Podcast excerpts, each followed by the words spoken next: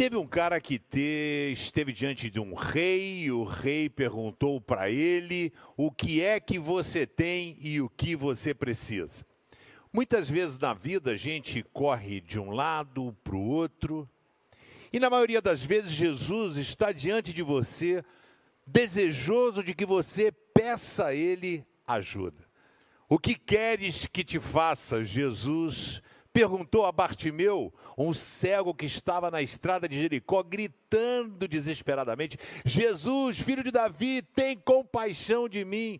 E Jesus estava andando para a entrada triunfal de Jerusalém, mas de repente aquela voz encontrou lugar no ouvido e no coração de Jesus. Ele chega para aquele cego, para tudo e fala assim: traz esse rapaz aqui.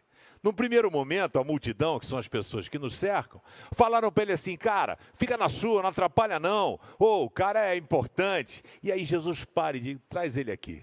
Quando ele chega diante de Jesus, um cego que não era um cego de nascença, ficou cego no curso da vida. Jesus fala: O que queres que te faça? Ele não pensa duas vezes, de bate-pronto ele diz: Que eu torne a ver. Eu quero voltar a enxergar. E a Bíblia diz: imediatamente ele voltou a enxergar. Quero te fazer uma pergunta.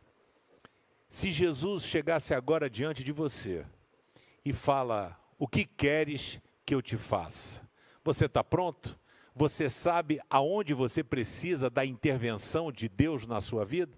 Esteja pronto e preparado, porque essa pergunta que ele faz a você agora. E Ele quer agir na sua vida agora. Creia nisso. O que queres que te faça.